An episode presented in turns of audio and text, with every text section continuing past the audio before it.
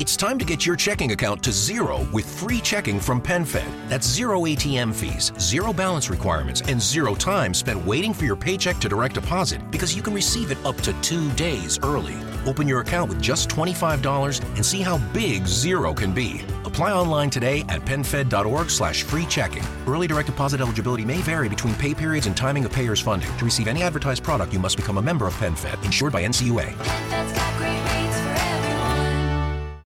Hola, yo soy Patricio Talavera. Yo soy Paulina Macías. Bienvenidos y bienvenidas a Inercia Podcast.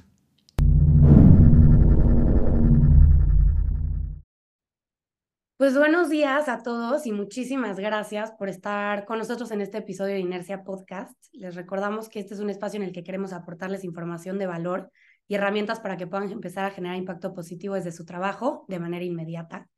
Y hoy estoy muy emocionada porque nos acompaña Prem, co-founder y senior manager de innovación estratégica, y Fede, director ejecutivo de Colibri. Así que pues les quiero agradecer mucho porque sé que todo el mundo anda corriendo, así que que nos hayan dado este ratito en sus agendas me da muchísimo gusto y de volada les platico Colibri. Es una consultora de gestión estratégica enfocada en conectar a las personas para integrar las variables ambientales en el centro de la propuesta de valor de las organizaciones. Y cómo lo hacen es a partir de la creación e implementación de estrategias ambientales de alto impacto adaptadas a los modelos de negocio y esta última parte la verdad es lo que más me gusta porque lo hace más real. Entonces, pues eh, digo, sin más, les quiero presentar a, nuestros invitados y me gustaría sobre todo que ellos nos puedan platicar un poquito de, eh, a título personal, profesional, como ustedes prefieran, eh, quiénes son ustedes y cómo llegaron a fundar o en dado caso ser parte de, de Colibri. Bueno, espectacular. Eh, antes que nada, Pau, muchísimas gracias por la invitación. Como, como platicábamos antes, tener estos espacios donde podamos dialogar sobre nuestra experiencia, sabiendo que todavía nos falta un montón de camino por recorrer, es un espacio que, que, siempre agradecemos, así que gracias, muy, muy contento de estar aquí. Em, bueno, un poquito el, el, viaje que, que, planteamos tiene una parte de personal sobre una pregunta que nos fue acompañando, que es cómo podemos generar impacto positivo en nuestras vidas y que esa búsqueda de generar impacto positivo esté presente en nuestro día a día, en nuestro trabajo.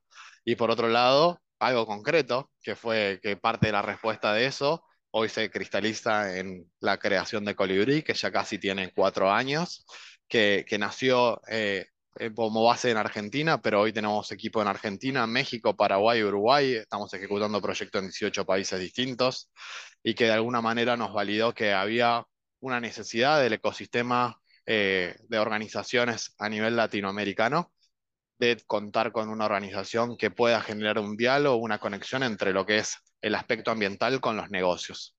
Entonces, a partir de generar ese diálogo, encontramos que había un montón de tomadores y tomadoras de decisión, que había un convencimiento base sobre que efectivamente para la evolución de las organizaciones, integrar lo ambiental al centro de su propuesta de valor era necesario, pero la pregunta es, ¿ese, esa base ya la tengo. Ahora, ¿qué es lo que tengo que hacer realmente para evitar el greenwashing, para evitar la responsabilidad social empresaria, etcétera?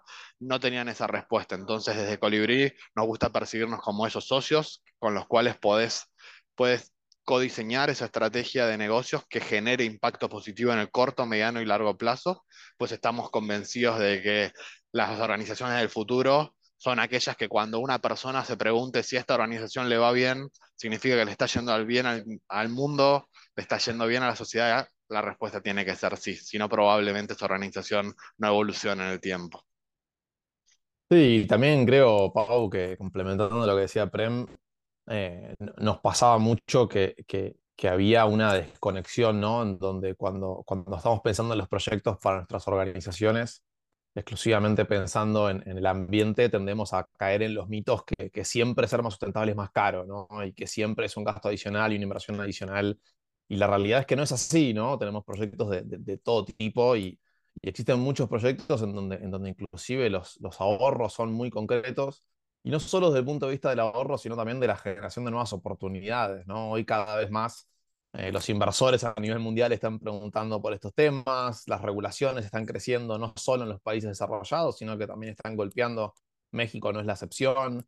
Eh, tenemos cada vez clientes y usuarios más informados que nos demandan más claridad y más transparencia, ¿no? Entonces, hoy ya son muchas las razones y las fuerzas en acción eh, o nuestros propios clientes que, nos fuerzan o nos, van empujando a, ir en esa dirección. Y muchas veces estas presiones o estas fuerzas en acción eh, para, para, para, algunas organizaciones es más sencillo, pero para otras, ¿cómo es que esas presiones se conectan y qué es lo que yo puedo hacer para potenciar mi negocio incluyendo estas variables? Es quizás un poco la pregunta que, que, estaba costando responder y quizás donde hoy nos queremos parar, ¿no? Y nos queremos eh, poner a acompañar a organizaciones en estos desafíos que tengan ganas de, de transicionar, pero que quizás no tengan tan en claro cómo llevarlo eso a, a su operación diaria de, de negocio, ¿no? Y su lógica de negocio. Y ahí lo que es muy interesante es que a medida que vamos trabajando con nuevos clientes y nuevas organizaciones y estas presiones que, que, mencionaba Fede van evolucionando y van creciendo, también vamos evolucionando y creciendo nosotros como Colibrí, como organización, en la calidad de las estrategias que tenemos que diseñar. Entonces, hoy en día ya somos 35 personas que ah, cubrimos un abanico de profesiones totalmente variado, desde diseñadores gráficos, diseñadores industriales, eh, psicólogos hasta ingenieros navales, ingenieros industriales, ingenieros mecánicos, entonces desde la profesión más hard y ese modelo mental que trae asociado hasta una persona que puede incorporar el design thinking como parte de todo el proceso, bueno, también lo, lo interesante de que a medida que vamos ejecutando estrategias también vamos evolucionando como organización nosotros.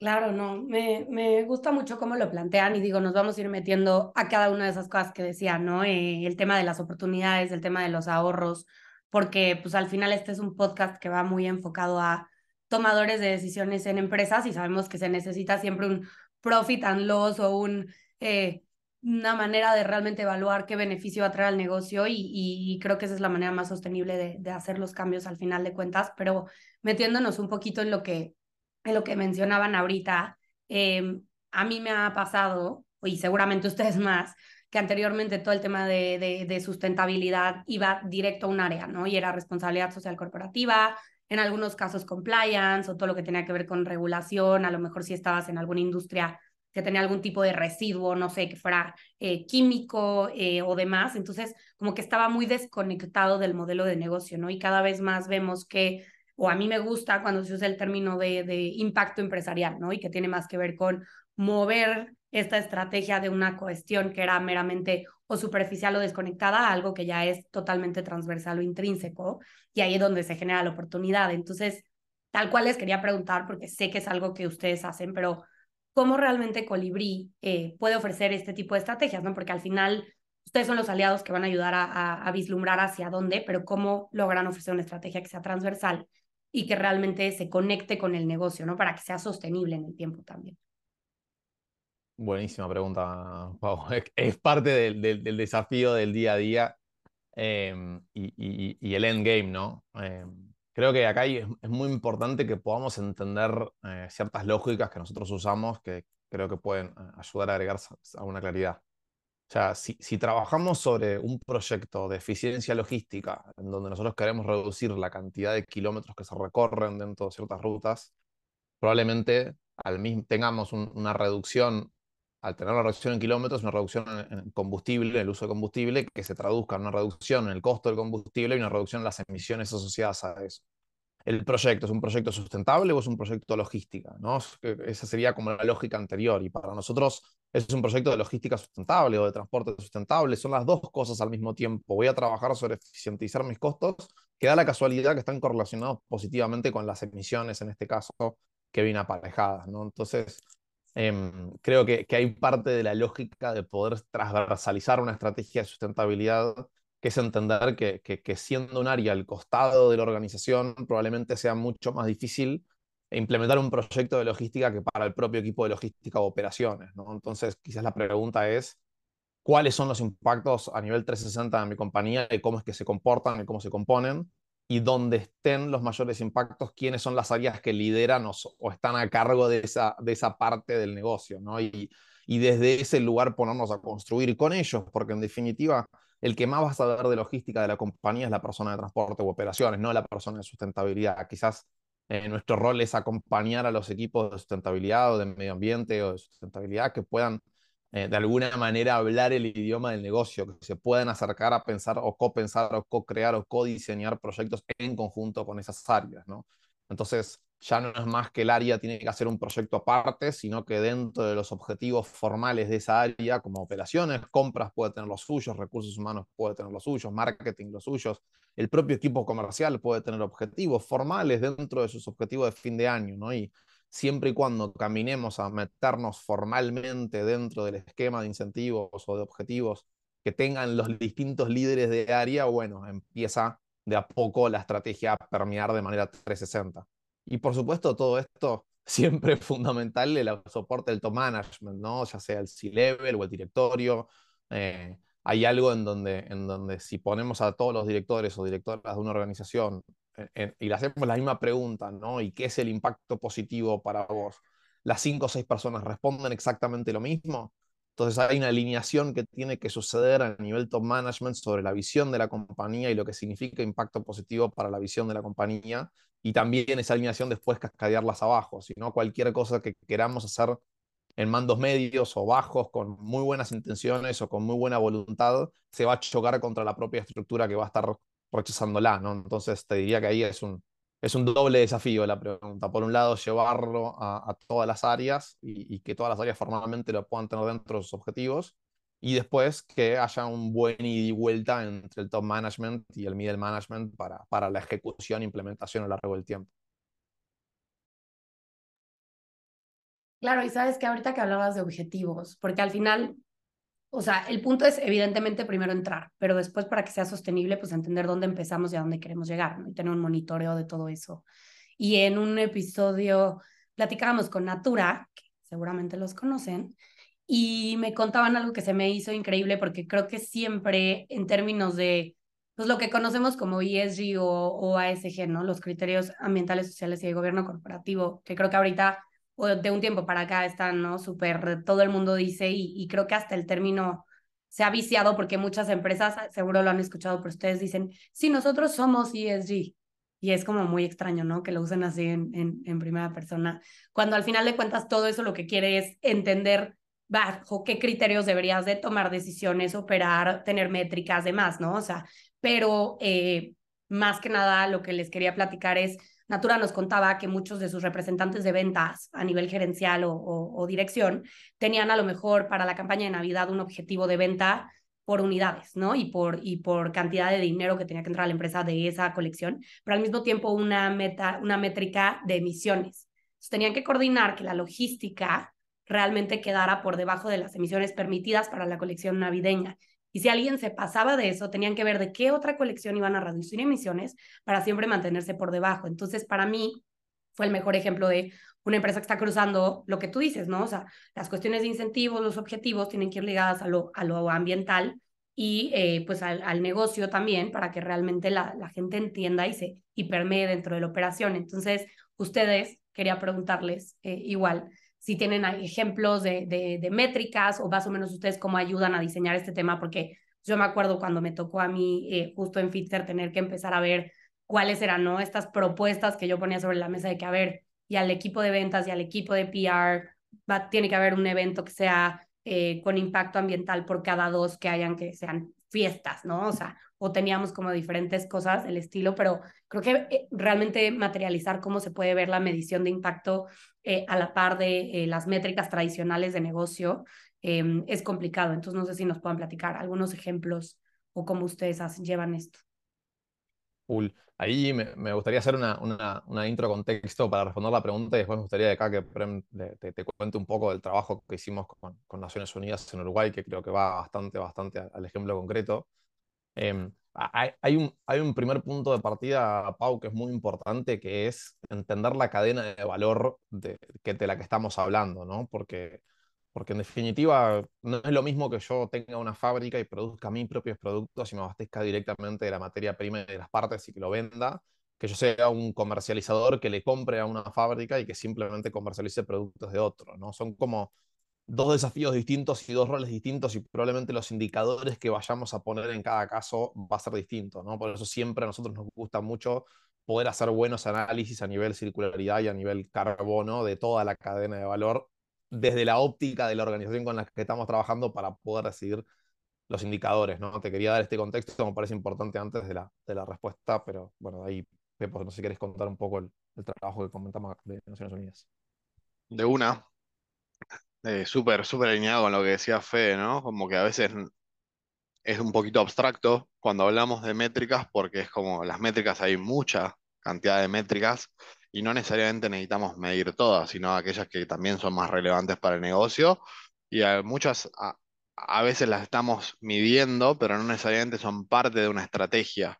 Entonces queda como un indicador aislado que nadie entiende muy bien para qué. Entonces el poder, el poder que, que tiene integrar, por ejemplo, en una estrategia de carbono, hace que de repente, cuando estemos haciendo de repente, si tengo un retail y estoy haciendo un recambio a luminarias LED, bueno, es parte de una medida de, reducción de emisiones y no solo un término, un, sinónimo de eficiencia energética. Entonces es mucho más que solo el cambio de, una, de un foquito eh, hacia luminarias LED.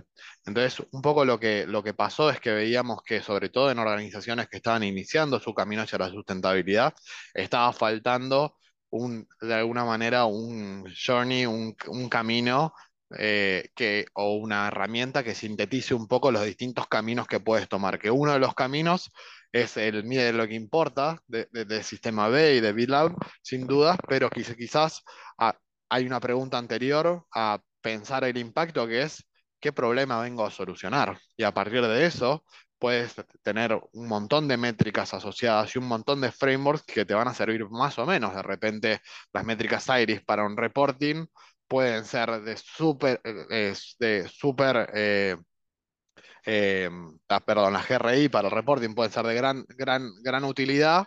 Ahora, si tenés un, estás iniciando tu negocio y probablemente no entres ahí. Mucho más interesante es empezar a conectarte con el, los ODS, cuál ODS es el principal que estás vinculándote y quieres, quieres solucionar o vincularte. Entonces, desde aspectos como la política ambiental emprendedora, las emisiones de gases de efecto invernadero, la energía desde el punto de vista ambiental, a, luego lo que es la relación con la comunidad, la relación con el proveedores, etcétera, eh, hizo que, por un lado, dentro de, este, de esta guía que se llama Diseña tu modelo de negocio de impacto, eh, que construimos junto a tres vectores y eh, PNUD, Programa de Naciones Unidas para el Desarrollo de Uruguay, planteamos un journey, ¿no? De cuáles son las distintas etapas que debes considerar y cómo medir si en ese estadio está siendo exitoso exitosa o no.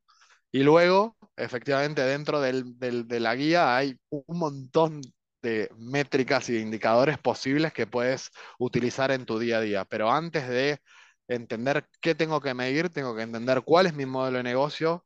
Entonces, para eso diseñamos, eh, sintetizamos muchos modelos de negocio en eh, aproximadamente unos 12 patrones, que son 12 patrones que sintetizan distintas formas que tengo de generar impacto positivo y que pueden ser ambientales, sociales o incluso desde la gobernanza. Entonces lo que buscamos fue de manera pues, como em, sintética crear una metodología que permita que cualquiera que tenga ganas de iniciar su camino hacia la generación de impacto positivo tenga una una hoja de ruta que le permita ahí tenerlo bajo, bajo el brazo y que lo acompañe un poco.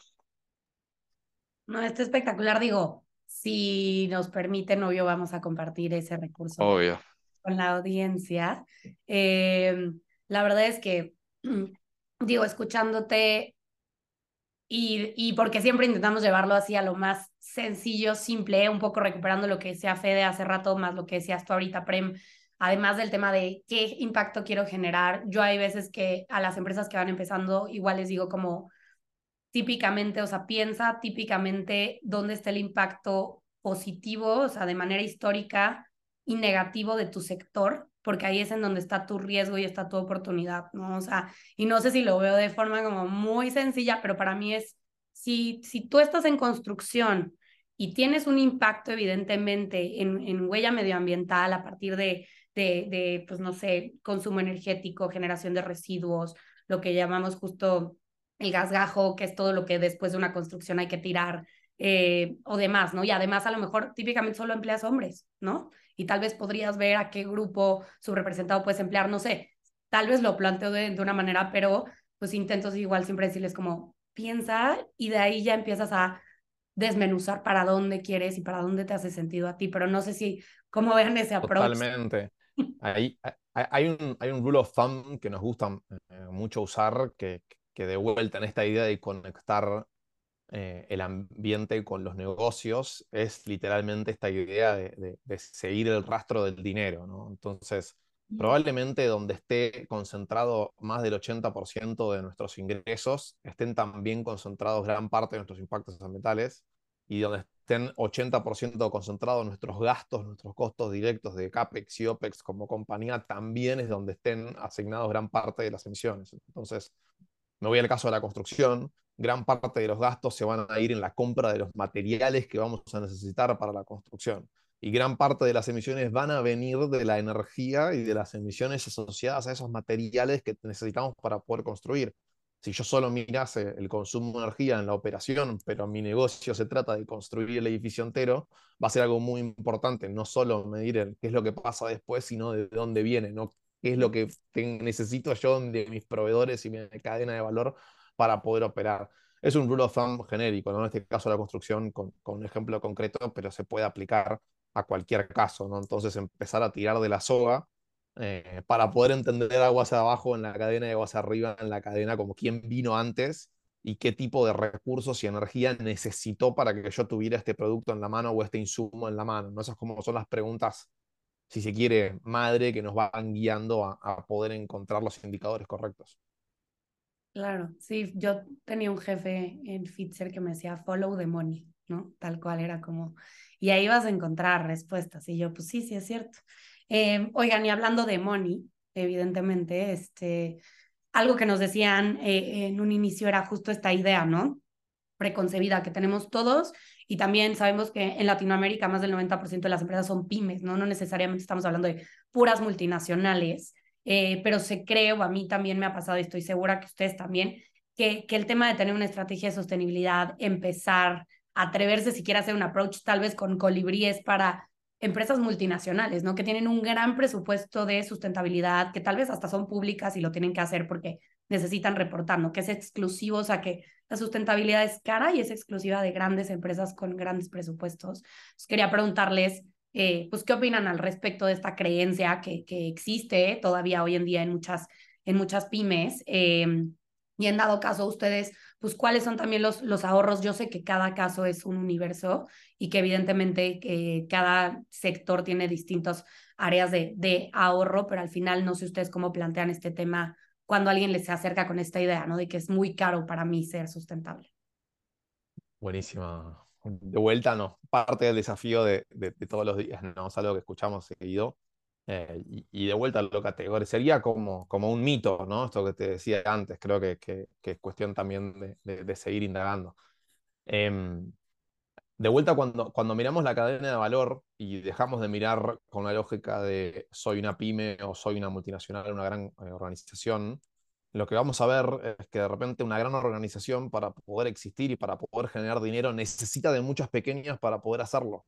Entonces, inevitablemente somos, son las dos partes de la misma cadena. Lo, quizás la invitación acá es nosotros como pymes dentro de qué cadenas de valor estamos. Porque probablemente quienes estén arriba, adelante o atrás en nuestra cadena de valor, si son más grandes, ya van a tener o contar con una estrategia, ya van a haber hecho análisis, probablemente nos empiecen a pedir cosas o exigir cosas, con lo cual va a depender directamente o va a incidir o influir dentro de nuestra estrategia comercial como pymes. Entonces, no es solo por una necesidad de vuelta de hacerlo por el planeta, sino que yo como pyme, si quiero o no quiero, si es caro o no caro, depende contra, lo, contra qué lo comparemos. Si mis clientes de repente empiezan cada vez más a demandar estas cosas y nosotros como organización pyme no las tenemos, probablemente tengamos un, desafío de competencia con nuestros competidores en el mercado que quizás sí van a avanzar en esta dirección. Entonces, ok, comparo caro contra perder un cliente o un contrato con un nuevo cliente, ¿no? Entonces, bueno, ya empezamos a poner la balanza comparativas distintas. No es no lo hago cero, lo hago y tengo que invertir. Es invierto o pierdo un cliente. Entonces las comparativas empiezan a ser otras, ¿no? Ni que hablar, por ejemplo, con todas las oportunidades que están habiendo ahora en México por el nearshoring o la cantidad de regulaciones que están habiendo en, la Unión Europea con respecto a temas de deforestación y de carbono. Si somos compañías que estamos en sectores que puedan ser estratégicos para Estados Unidos o para la Unión Europea, estando en México, probablemente entender cuáles son estas fuerzas en acción no solo representen ahorrarnos costos, sino que también poder acceder a nuevos mercados por estar atentos, ¿no? Entonces, de vuelta creo que el, el, desafío en este caso sería como cambiar las, nuestras comparativas y nuestra, nuestra lógica, ¿no? No, no pensarnos como aislados, como somos una pyme aislada de todo, sino en qué ecosistema y en qué cadena de valor estamos operando y cómo podemos colaborar con otro actor en la cadena para reducir nuestro impacto. Nosotros, por ejemplo, trabajamos eh, parte de nuestros proyectos con grandes multinacionales, es cofinanciar o ayudar a financiar a las pymes que están dentro de sus cadenas de valor para acompañar la transición. Y eso es simplemente fondeos privados, hay fondeos de multilaterales, hay fondeos de, múltiples fuentes queriendo avanzar en esta dirección. Entonces, de vuelta, eh, quizás no tanto como, como riesgo, como caro, sino como acceder a, a, financiamiento más barato o a mejores prácticas o a nuevos clientes o a nuevos mercados. Creo que entender esa lógica y hacer ese clic es lo que, lo que nos puede hacer la diferencia en el caso de las pequeñas y medianas. Y ahí complemento la, la, respuesta de Dios Fede con una frase que dice mucho Mateo, que es uno de nuestros socios, que dice, nunca subestimes el poder de una pregunta. Entonces, eh, a veces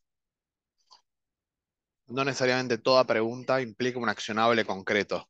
Como estoy pudiendo hacer algo para generar impacto positivo, quizás es una pregunta que nos puede acompañar y que quizás el accionable surge seis meses después. O cuando vino esa corporación de la cual yo soy parte de una cadena de valor como pyme, de repente es una respuesta que, ya tengo por haberme hecho esa pregunta previamente. Entonces, trabaja sobre la huella de carbono eh, puertas adentro, quizás un día de mañana, el día de mañana viene un retail y nos dice, bueno, eh, ustedes miden la huella de carbono y es como, quizás hasta la respuesta es no aún, pero lo tenemos contemplado para eh, hacerlo el año que viene es totalmente distinto a no sé de qué me estás hablando, ¿no? Entonces, de repente, el no tener miedo a abrazar las preguntas, porque hay una, una frase en agilidad que dice que las preguntas poderosas son las que nos acompañan toda la vida. Entonces, quizás hoy la respuesta es, y empiezo por un proceso de sensibilización con las personas, luego me mido, luego puedo mejorar lo que mido, luego puedo sensibilizar nuevamente sobre lo que hice.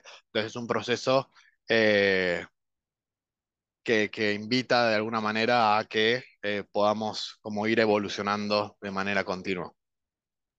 Y volviendo a los concretos, Pau, me, no me quiero ir de esta, pregunta con, con esto pensando, ¿no? O sea, eh, hay, hay, estrategias para reducción de, de, consumo de combustibles que son, son realmente muy sencillas y pueden representar ahorros rápidos entre, entre un 1 y un 5% de los costos de combustible de, de, las compañías, ¿no? Entonces, quizás para quienes nos, escuchen de las pequeñas y las medianas, eh, que, agarren sus gastos en logísticos y si pueden pensar en ahorros entre el 1 y el 5%, ¿qué, volumen de dinero da? Si, ese número es interesante, sí o sí justifica empezar a, pensar cosas, ¿no?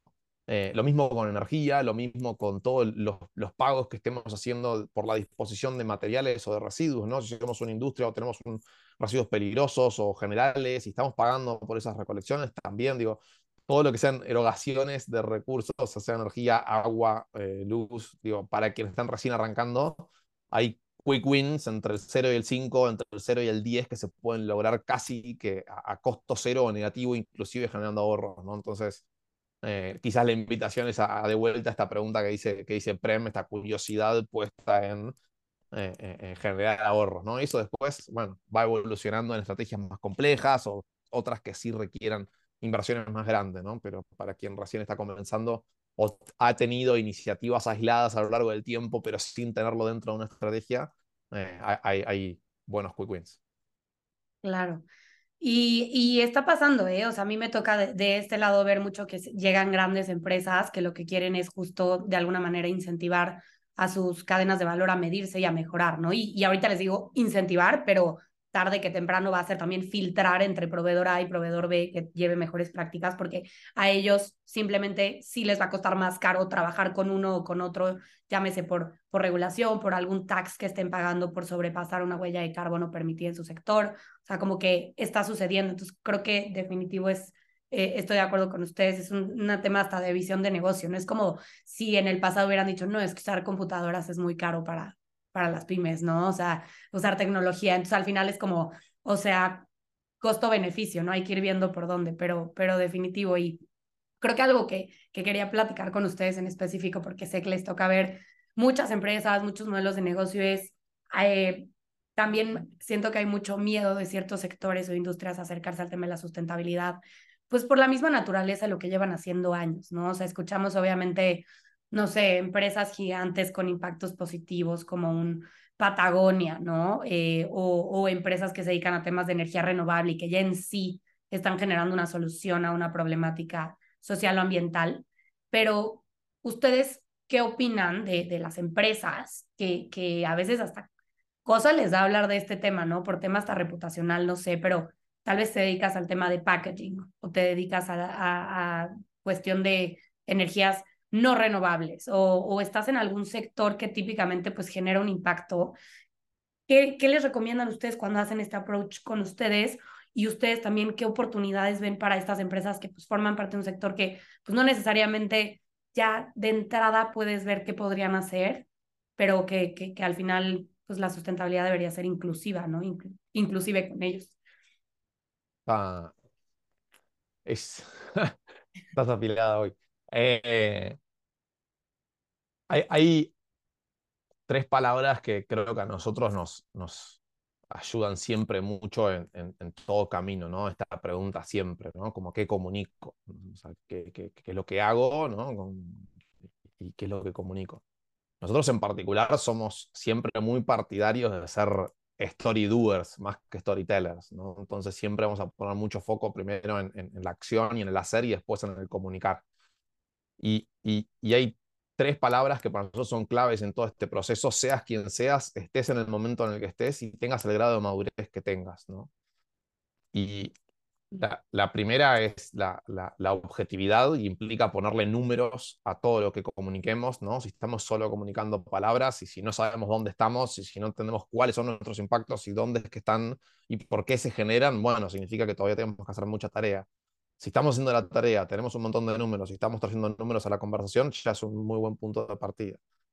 Segundo punto de partida es la, la, humildad, digamos, ¿no? que es dónde estoy y ser eh, honestos sería la tercera, que es transparentar dónde estamos. Entonces, si, si las organizaciones pudiesen decir, yo me dedico a esto, esta es mi cadena de valor, estos son todos los impactos que suceden a lo largo de mi cadena de valor, esto es lo que estoy haciendo o lo que no estoy haciendo, todo esto no lo pude resolver porque todavía estoy trabajando, nos pueden venir a golpear o a criticar o a pegar, pero en definitiva lo, lo, podríamos tomar como que nuestros stakeholders nos están ayudando y marcando con dedos dónde es que tenemos que mejorar.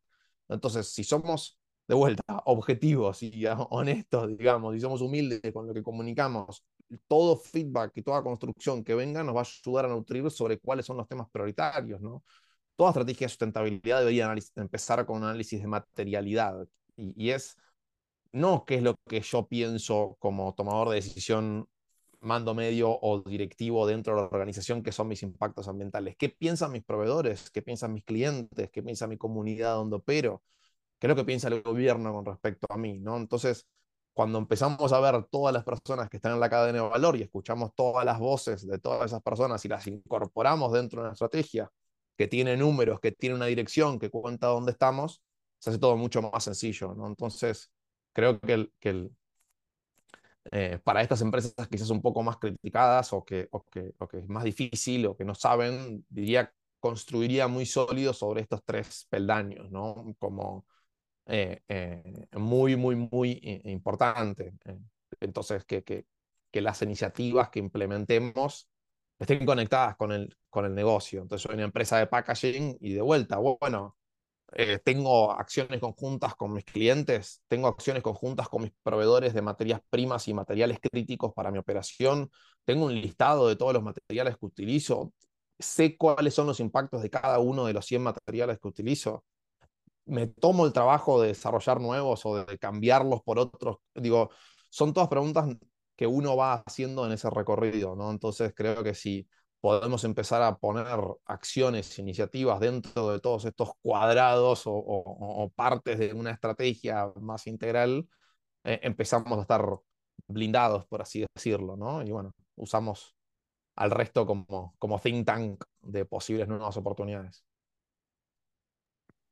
Y ahí complemento con un, proceso que, nos pasó y a veces también escuchando, como conectando con quizás una persona que, quizás no es de una empresa y, y lo que suele suceder es que cuando nos vinculamos con una empresa que está al final de la cadena, eh, muchas veces es más bonita que una que está al principio de la cadena pero al fin y al cabo son todos parte de una conversación extendida que tiene que suceder. Entonces nosotros en Colibrí una de las decisiones que tomamos fue que trabajamos por proyecto, trabajamos por estrategia y no tanto por la empresa en sí, sino que cualquier organización que realmente quiera trabajar en profundidad, exceptuando algunas industrias específicas muy, muy, muy, muy concretas, trabajamos con tanto con aquella empresa que produce el que trabaja quizás en el agro como aquella que vende el helado al final de la cadena, ¿no? Porque si no, a veces estamos más inclinados a pensar que hay empresas más bonitas que otras, pero en verdad los desafíos realmente que tienen para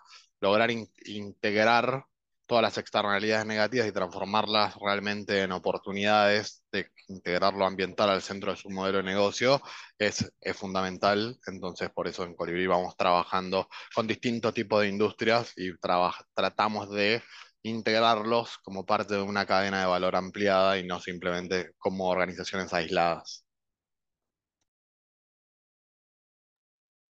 No, me encanta, pues al final es parte de un todo, ¿no? Y, el que ya tiene el, el, producto final muy, muy lindo, de alguna manera también, pues viene de un, de un sector primario, ¿no? Viene de, una toma de decisiones anterior. Entonces, eh, me gusta muchísimo el approach. Em, y digo, tenemos ya dos preguntas para cerrar. Em, la primera que quería hacerles, porque siempre intentamos igual cerrar con una nota muy positiva el podcast, es em, de lo que ustedes han visto igual. Em, digo, evidentemente, y, y quien se mete un poco más a profundidad, sabemos que hay muchas empresas que se mueven también por, por convicción, ¿no? Y por el tema de es el deber ser y hay una clara urgencia climática y tenemos una responsabilidad compartida.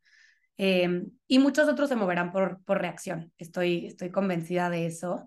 Pero, ¿qué opinan ustedes también que es eh, pues el beneficio, la oportunidad de negocio de todos aquellos que eh, pues apuesten por este camino con antelación o que sean early adopters de temas de sustentabilidad en su sector? Eh, ¿Qué opinan ustedes que hay ahí a nivel oportunidad? Creemos, nos gusta mucho pensar en la curva de adopción tecnológica, ¿no? Vamos a tener innovators, early adopters, late adopters y, relegados, por así decirlo. Lo interesante para nosotros de trabajar con innovators y early adopters no es solo ser los primeros, sino también qué rol puedes tener por ser los primeros. Entonces, si por ejemplo tú desarrollas un documento específico y, y tienes ese documento a disposición, tienes dos posibilidades o lo pongo bajo llave y digo esto es mío, mm. o usas el rol de innovator para acelerar la transición de, entre comillas, tus competidores. Pero que si tú logras que se eleve la vara, probablemente las conversaciones te permitan demostrar que efectivamente eres mejor. Entonces, muchas veces en ese rol de competidores, eh, lo interesante cuando sos innovator o early adopter es también, ok, ¿cómo hago con esta información y con estas buenas prácticas o este modelo de negocio impacto que estoy teniendo para acelerar la transición hacia un mundo más sostenible y más justo. Entonces ahí eh, muchas veces le mostramos a nuestros clientes y aliados la llave que tiene y la potencialidad que tiene el ser innovator. Y no es, ah, bueno, como decidí primero, me encierro y pienso trabajar en el yo. No, como a partir de eh, ser innovator, tú puedes acelerar la transición en tus competidores también, porque probablemente cuando tus competidores ya incorporen esa buena práctica, si sigues bajo el espíritu de Innovator ya estás en otra fase. Entonces eso, por ejemplo, que hablábamos antes de el contenido que hicimos para Penud, si tuvimos que tomar una decisión, por ejemplo, como Colibrí, de abrir un montón de know-how que teníamos. Y lo interesante fue que tras abrirlo, ya habíamos generado todo otro know-how y ahora tenemos ganas de abrirlo nuevamente para, porque eso nos permite todo el tiempo, en relación a lo que hablábamos antes, de sostener las preguntas. Entonces, a medida que las preguntas se sostienen, las respuestas nunca son las mismas. Y volviendo a conectar, gracias Pepo, como siempre es un placer escucharte, no me canso, aunque, aunque te tengas cerca. Eh, lo que decía antes de, de, estas cinco presiones que le llamamos nosotros, ¿no? que son como nuestra, nuestras North Star en algún punto. Eh, la primera es acceso a financiamiento, ¿no? Concreto, eso que decía antes, los inversores cada vez están mirando esto, los bancos están mirando esto, bancas de todos los grados, a todos los niveles.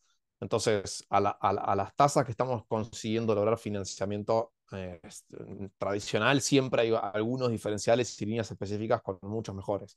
Aportes no reembolsables, eh, blended finance, acceso a fideicomisos que cumplen para nivelar temas de estructura. Y hay un montón de mecanismos que están apareciendo que son súper interesantes con respecto a financiamiento. Por otro lado, nos pasa que los propios, el propio talento, ¿no? Están llegando nuestras, eh, nuestros partners, están diciendo, me encanta la compañía, me encanta la posición, me encanta el puesto, qué es lo que están haciendo a nivel sustentabilidad, a nivel ambiental, a nivel social. ¿no? Entonces hay algo que el propio talento, entonces compañías que tengan temas de rotación de talento, que hoy está cada vez más loco el mercado, digamos, bueno, una, una oportunidad para retener talento concreto y mejorar esos indicadores de churn va a ser interesante.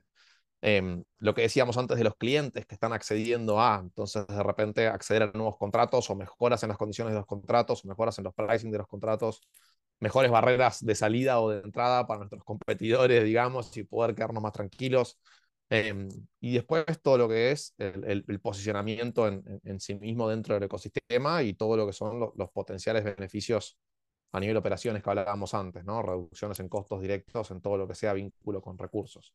Agua, energía, eh, residuos en general, materias primas. Em, entonces creo que ahí, digo, si tengo que resumirlo en concreto como oportunidades para quienes avancen en esta dirección, bueno, entre estas cinco presiones van a haber, ni que hablar temas regulatorios que nos dejen afuera, ¿no? Imagínate que de repente tenemos un packaging en un producto y, y, de repente dentro de seis meses no vamos a poder poner ese producto con ese packaging en el mercado, ¿no? Y de repente tenemos que incrementar los costos o, o cambiar o sacar o reconfigurar el modelo de negocio eh, por, por apurados encima. Entonces, nada, creo que ahí están como claras los cinco riesgos y oportunidades para aprovechar o anticiparse de moverse hoy. Claro. Y yo digo, la verdad, tengo muchos amigos y amigas que están ahorita replanteándose en dónde están su rol. O sea, yo que estoy muy vinculada al tema de impacto y me, me, encanta lo que hago, como que me ha tocado que se acerquen a mí como a preguntarme, quiero seguir haciendo lo que hago, ¿no? O sea, no, no, no que me quiera mover ya a, un tema de sustentabilidad, pero quiero hacerlo en el lugar que mejor lo haga y que las mejores prácticas tenga y que intente generar un cambio, ¿no? A partir de lo que es nuestro expertise. Entonces, creo que eso es, es, eh, eh, se está viendo, ¿no? O sea, no hay manera de decir que no pasa, o sea ahí con, con, Prem trabajamos mucho en todo lo que son eh, entrenamientos, pero eh, internos dentro de las organizaciones, porque nosotros siempre decimos que, que, de vuelta los que más saben de sus modelos de negocio son, son los partners, ¿no? El que más sabe de compras en la compañía va a ser el director de compras o el gerente de compras. Entonces nuestro rol siempre es como empoderar ese talento que está ahí, ¿no? Estas personas que vos decís suceden y están de manera transversal, solo que no lo sabemos. Entonces pensamos que como equipo de sustentabilidad tenemos que montar algo aparte, al costado, y en realidad si le damos un pequeño objetivo a estas personas y las podemos identificar internamente podemos ir traccionando de a poquito indicadores, de repente ya es un, cambio desde adentro ¿no? de la organización y probablemente sea mucho más efectivo también en temas de, de inversión. Eh, pero bueno, sí, ahí, ahí están, están y están en todas las organizaciones. Sí, se siente.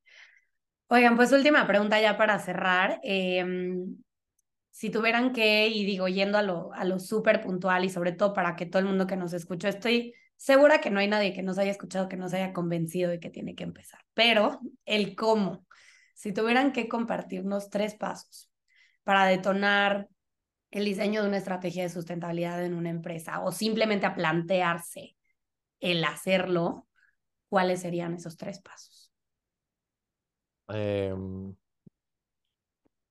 aparte de escuchar podcasts como este, eh, yo creo que, que, no sé qué dice, no sé qué dice Prem, pero para mí el paso uno es tener un mapa de actores o de stakeholders de toda la cadena de valor de nuestras organizaciones es como el paso uno, ¿no? O sea, ir del principio a fin, quiénes son todos los actores, stakeholders que están involucrados paso a paso. Saber nombre, apellido, organización, como entender realmente como, eh, quiénes son. Después de eso es cuáles son los impactos positivos y negativos que se generan en cada stakeholder a lo largo de la cadena de valor, que puede ser ahí tanto cualitativo como cuantitativo, ¿no? O sea, un, programa de, métricas de circularidad a lo largo de la cadena de valor puede ser un track para todo lo que sea recursos, una medición completa de todo lo que sea bolsa de carbono te puede dar un panorama completo en todo lo que sea emisiones. Eso como, como una línea base cuantitativa para saber dónde estamos parados. Em, y después toda esta parte más cualitativa que está relacionado con la gobernanza interna, ¿no? Como cuáles son, en qué espacios de la organización se tienen conversaciones relacionadas con temas ambientales, como saber dónde es que están sucediendo esas conversaciones. Así que sería como, si querés, esos tres pasos, tener el, mapa de actores a lo largo de la cadena de valor, mapear cuáles son esos impactos a lo largo de la cadena de valor, ya sea cuantitativo o cualitativamente, y la tercera parte sería como entender internamente la gobernanza de dónde es que se están sucediendo las conversaciones de estos temas para poder nutrirlas, digamos, o darles las herramientas o acompañarlas o o eliminarlas, hay que recategorizarlas o ordenarlas o llevarlas a otro lado, ¿no? Pero seguro están sucediendo, entender eh, dónde. Y ahí complemento con algo que es muy tentador, pero a, ti que estás diciendo, este proyecto sustentable es hermoso, es bonito, pero mira, voy a hacer una buena acción y voy a beneficiar a esta persona, haz de la pregunta siempre si estás nutriendo la estrategia de negocios o no porque si no, vamos a invertir un montón de energía en, un, en, algo que va a quedar muy bonita foto, pero realmente después no va a ser sostenible en el tiempo. Entonces, parte de todo lo que, lo que decía Fede es, eh, lo complemento con, esto que, que, fui, fui trayendo mucho, pero es realmente darnos tiempo antes de accionar en hacernos las preguntas y generar las conversaciones necesarias para garantizar que estemos abonando a la construcción de una estrategia y no simplemente haciendo un montón de proyectos aislados que realmente no están bajo un paraguas que es ese norte con el cual estamos buscando realmente generar una organización saludable y sustentable. Claro.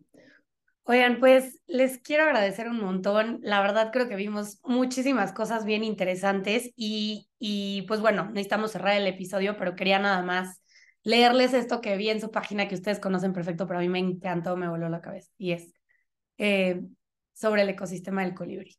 Y que la verdad a mí me encantó, eh, pero se los voy a leer rápido. El ecosistema del colibrí es una comunidad donde conviven diversas especies, se generan relaciones virtuosas y sus integrantes perciben el valor de ser parte. La verdad me encanta. Ojalá que cada vez más eh, los negocios y las empresas se comporten un poco más como el ecosistema del colibrí. Les quiero agradecer un montón que hayan estado conmigo acá hoy. Les vamos a compartir los recursos, los contactos que ustedes nos den a las personas que nos escucharon para que se puedan acercar más a esto desde sus negocios. Y pues bueno, recordarles que el impacto crea movimiento, solo hay que iniciarlo.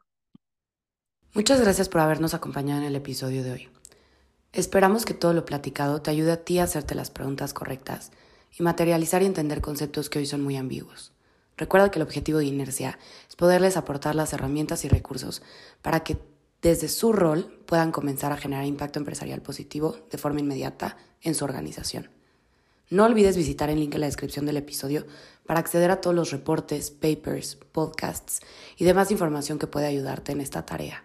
El impacto crea movimiento, solo hay que iniciarlo.